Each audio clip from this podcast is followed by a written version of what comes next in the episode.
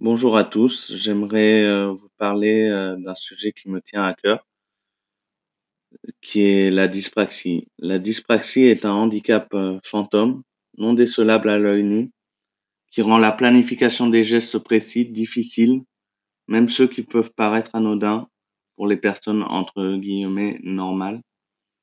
La dyspraxie toucherait environ 2 à 3 des enfants.